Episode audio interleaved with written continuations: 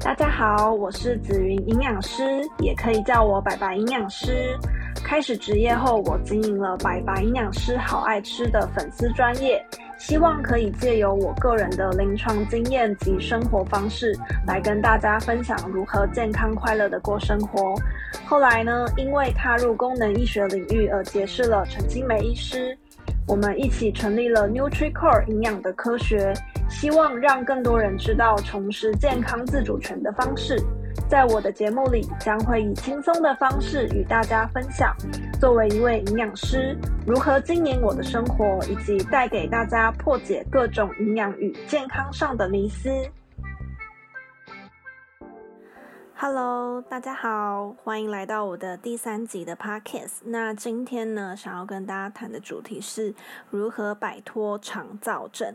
那什么是肠燥症呢？它的全名叫做大肠肌燥症，相信很多人应该都不陌生。那我在前面的集数呢，有跟大家分享，自从我接触了功能医学这个领域之后啊，不论是我自己或者是我身边的亲朋好友，都因此就是受惠不少。那受惠最多的当然是我本人，那再来就是应该就是我的家人了吧。那其实我跟我弟弟，简称白弟，我们的肠道其实一直都没有很好，那就是算是属于肠胃道比较弱的。那因为其实，在我们小时候成长的过程中，就是一些因素的关系，我们其实。蛮常就是吃零食的，对，就像之前有跟大家分享过，就是我们家开干妈店的杂货店。那其实小时候，呃，长辈都非常疼我们，所以就是，呃，我们爱吃什么就吃什么，基本上不会有什么人会阻止我们。因为其实那个时候，我想这些营养跟健康的观念其实也没有这么的。普及跟大家其实不会这么的去小心说，诶，就是我身边很多朋友其实对于呃小朋友吃呃甜食这件事情，其实都都蛮限制的。就算是有一定的年纪，比如说幼稚园啊，或者是国小的小朋友年纪，也不一定会太常让他们吃零食，几乎都是有所限制的。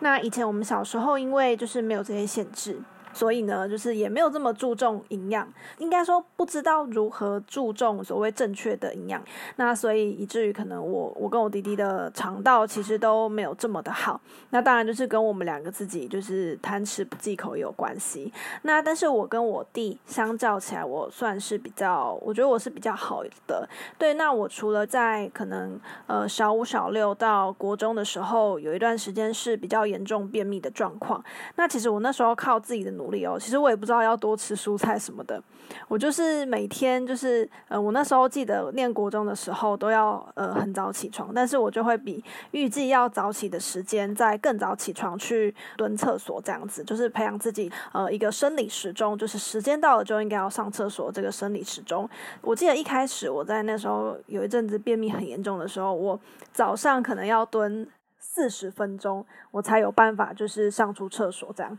然后后来慢慢渐渐练习到就是半个小时啊，二十分钟啊，再来可能就是十五十分钟就可以解决这件事情。那这是我比较困扰的肠道的问题。那到高中的话是比较严重的胀气的问题，那就是有时候吃完那像是比较难消化的食物，像是糯米这种食物，我可能就会。胀得非常非常的鼓，就是跟气球一样，然后非常的不舒服。那这个是我比较严重的问题，但是我大概就是观察出我吃哪一些食物会比较容易胀气的话，我就会尽量去避免。对，那我弟的话，他就是比较严重。嗯、呃，我印象中他大概是从国中、高中开始吧。对，那时候可能就是大家都有一些升学压力，所以就是一些肠道或者是身体的一些。状况都都会跑出来。那其实我在呃门诊中就是看到蛮多的个案也是这样子的，就是在我们的人生历程中经历一些就是比较压力比较大的事件。那第一个可能就是国中国中机测的部分，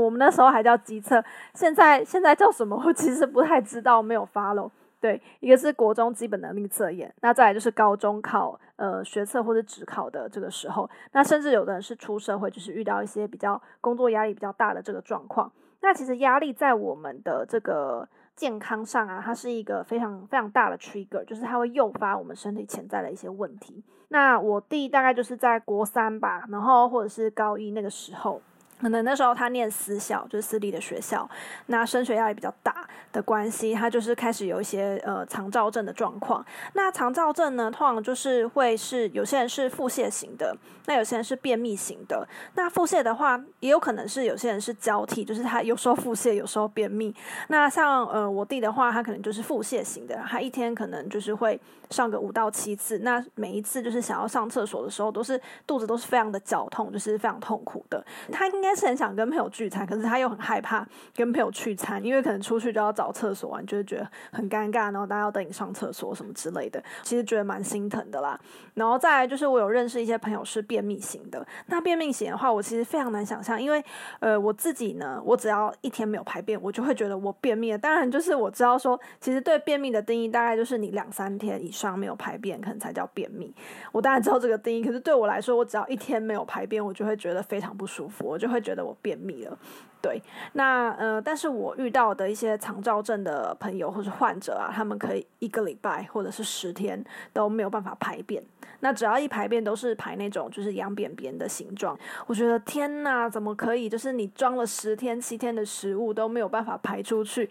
那怎么还吃得下呢？所以，我我觉得便秘是对我来说是非常痛苦，就是我觉得比腹泻还要不舒服的一个状态。对，那嗯、呃，anyway，就是不管你是腹泻型的还是便秘型的，其实都是统称为肠躁症这样。那肠躁症的患者呢，其实也会衍生出一些其他的问题，像是呃可能会有些精神病，就是会比较容易忧郁啊，或者是焦虑的情形。那确实我们在门诊中遇到蛮多的病人，因为排便的问题非常的困扰，而导致他们的情绪会比较起伏比较大，或者是觉得很忧郁啊、很焦虑都有。那其实我觉得，在我的观察中，我弟。大概也是在高中那个时候，我觉得，诶，他好像性情变得比较忧郁、郁郁寡欢。他也尝试了很多努力，就是看了很多不同间的肠胃科，想要去改善他肠道的问题，但是好像都没有什么结果。那最后都只能靠止泻剂，但是他又不想要靠止泻剂的来去，就是调整他的状况。嗯，那时候我还没有接触到功能医学，那我跟我妈呢，就是会到处找，就是各种可能的方法，就是要我弟去测试什么的。呃，像我妈就会找什么刮痧啊、推拿啊、拔罐啊，什么都试过了。然后到最后，就是我弟就是呃，只要再谈到这个要治疗肠道的话题，他就觉得就是很消极，这样他就觉得他一辈子就这样了，就是不可能会好了。对，那直到就是我接触功能医学这个领域的时候，诶，我看到很多就是患者。的问题就是肠躁症的这个问题，都因为就是中医的一些理论跟呃建议的调理的方式而有所改善。那其实我连我自己就是也是嘛，之前有提到说是我胀气的问题，那也因为就是我知道了，哎，原来有一些食物是所谓的慢性过敏的食物，是我可能长期吃下来会让我。肠道会比较弱，那比较容易胀气的这个部分，然后所以我就很想要叫我弟来，就是呃来调理这样子，但是他一开始也是比较抗拒的，然后后来是被我妈死拖活拖，然后才把他拖到我们诊所这样子，就是拖到我就是服务的诊所，因为大家都知道嘛，就是给大家一个建议，就是通常我们自己讲，我们自己给家人的建议啊，就算我们自己是专业人士好了，不管是医生还是营养师，那我们的家人未必会听我们的。话，但是如果今天是一个第三者，他不认识的，第一次认识的，比如说是其他的医生，那个时候我就是把我弟交给我们诊所的其他医生，那由其他医生的口中讲出来，哈，跟我们讲的力量真的是完全不一样。那我弟就完全相信了，就是我们医生所给他的建议这样子，那他就开始进行了这个肠躁症的治疗。那通常在呃功能医学的领域，对于肠躁症的呃患者呢，我们会给予一个叫做五 R 的治疗。五 R，R 是英文字的 R。那相信有些人可能就是也不太陌生。那我弟就是在做了这个五 R 的治疗之后呢，他的肠道就是有了呃蛮明显的改善。那嗯、可能现在就是排便不会像以前是呃水泄，然后跟绞痛很就是很痛苦的状况，那也不会到这么多次。那现在就是算是比较稳定。那当然就是相较于其他人的肠道，它也是比较弱的，比较没有办法吃比较刺激性的食物。那我觉得其实也没有什么坏处啦，因为有时候呃可能你的身体在短时间你可以。呃，耐受很多刺激性的食物，你都不会觉得有不舒服的状况。但是长期下来，可能就是会造成一些不可磨灭的伤害。那等到你发现这个伤害的时候，已经来不及了。所以有时候，其实我觉得我们的身体比较敏感一点，对我们自己来说也是一个保护机制。就像我自己的话，吃到比较呃，就是我可能吃薯条，就是我没有办法吃完整包。我吃完整包薯条，我可能嘴巴就会破掉，就是还蛮容易有这些发炎的小症状，会比较容易出现。那我都把它当做是一个对身体来说一个不错的警讯，然后去跟这样的小问题去共存。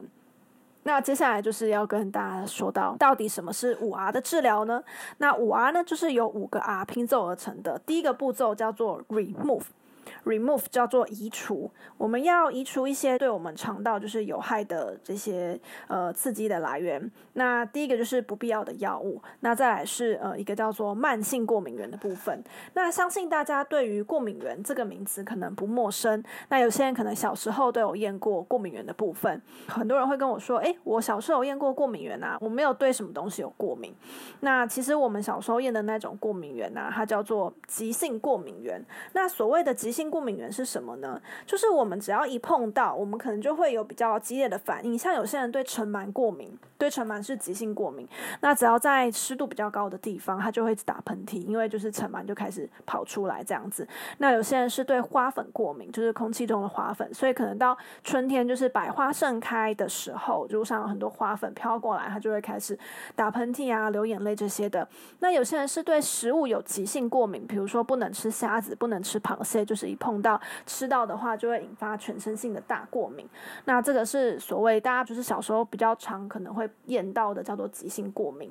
那另外一个叫做慢性过敏源。那慢性过敏源以前大家可能比较少听过，那现在应该蛮多人都就是有听过的，因为在功能医学这个领域呢，我们比较会探讨的是慢性过敏源。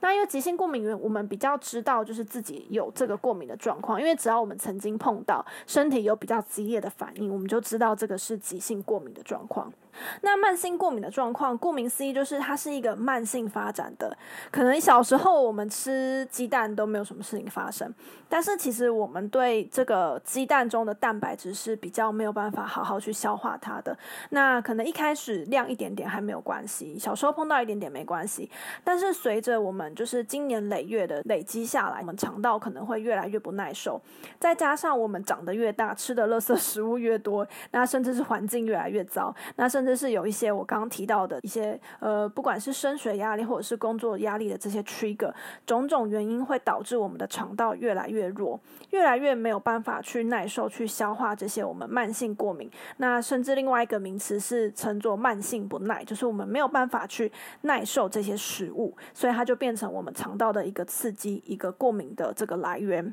好，那我们常见的过敏源有哪些呢？第一个就是我们认为非常健康的蛋，那再来呢就是牛奶，还有一个比较常见的是麸质，就是有些人会对麸质有不耐。那麸质的来源呢，举凡麦类，就是小麦、大麦这种制品中会有的一个成分叫做麸质，比较常见的是这些。那还有像是呃，有些人会对凤梨啊、香蕉啊、坚果啊等等的都有可能会过敏。像我自己的话，我是对蛋跟牛奶，好像还有杏仁，然后跟。呃，凤梨是过敏的。那那时候我我弟就愿意去验这个过敏源。那他验出来的话，他也是有对蛋奶过敏。呃，小麦没有，就是麸质类的没有。然后呃，他比较 shock 的是他对香蕉过敏。对，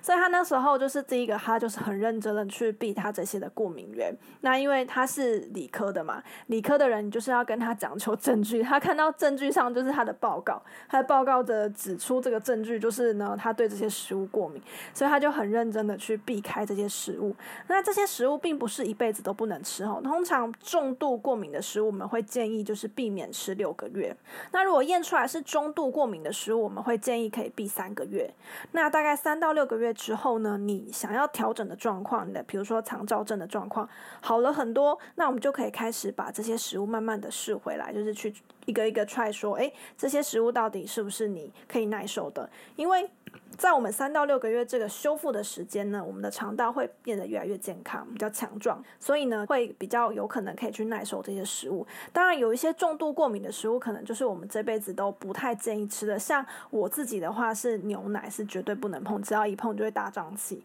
那蛋的话是可以耐受一定的量，比如说一个礼拜可以吃个两到三颗这样子，但没有办法每天吃，每天吃就还是会胀气。那每个人的状况都不一样，就要去 try 看看。好，那这个是我们讲到五。的第一个步骤 remove，那第二个的话是 repress，repress 的话就是替代。那呃，这个意思是什么呢？就是我们的肠胃道中，就是有一些帮助我们消化的一些，我要说汁液嘛，就是比如说胃液的部分，就是胃酸，然后或者是我们的我们的肠道会分泌一些消化酵素的部分。那有些人可能因为胃酸不够酸，或者是消化酵素分泌的不够，所以导致我们肠道消化没有办法那么完全。那我们就要去找东西去替代这些帮助我们消化的东西。那比如说胃酸的部分，我们有些医生会建议就是喝一些呃苹果醋。那去帮助这个胃酸在胃中的食物的分解消化。那再来在肠道中呢，可以补充一些消化酵素的部分。那消化酵素的话，可以帮助我们的食物去做切割，变成小分子，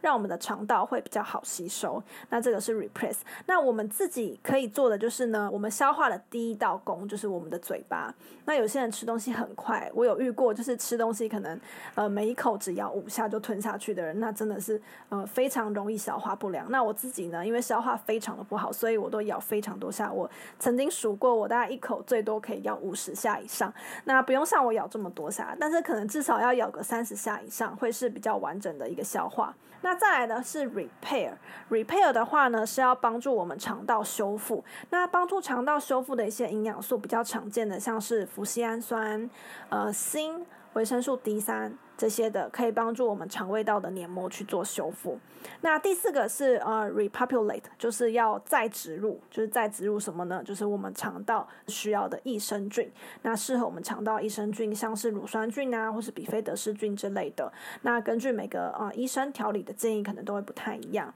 那再来第五个步骤是 relax。那我刚刚有提到说，呃，引发这些肠躁症的一个很重要的是压力，压力是一个很重要很重要的 trigger，所以。如果我们的营养这些都兼顾了，但是我们的压力还是很大，我们没有办法好好去释放、去 relax 我们的压力，那我们就很容易就是重蹈覆辙，或者是在这个调理过程中呢，比较不理想的这样子。对，所以就是一定要找到自己舒压的来源，不论你尝试的是冥想啊、瑜伽啊、运动啊、跑步啊、游泳啊，anyway 都可以。那一定就是要让我们每一个人都有一个舒压 relax 的窗口。那以上呢，就是呃，我弟弟跟我自己在做这个肠道治疗的过程中，我们所采用就是功能医学逻辑的这些步骤。那详细的情形呢，还是会建议大家可以找我，或者是找其他功能营养医学的医生或者是营养师来做更进一步的讨论跟调理，可能会比较符合就是每个人的状况。因为我就是坦白说，每个人都是不同的个体，那可能同一套治疗用在不同的人身上，都会需要做一些微调，所以我还是会建议说，大家可以找你信任的医师或者营养师做进一步的讨论会比较好。那以上就是今天想要跟大。大家分享的内容，如果呢你是肠躁症长期的受害者，不要担心，就是呃功能医学会是你一个呃很棒很棒的一个好朋友，那他会帮助你去扭转、去改造你的人生，我们一起加油，大家不要灰心，下集见，拜拜。谢谢大家的收听，若有任何想了解的议题，都欢迎留言给我们。我是白白营养师，希望大家都能够快乐健康的过生活。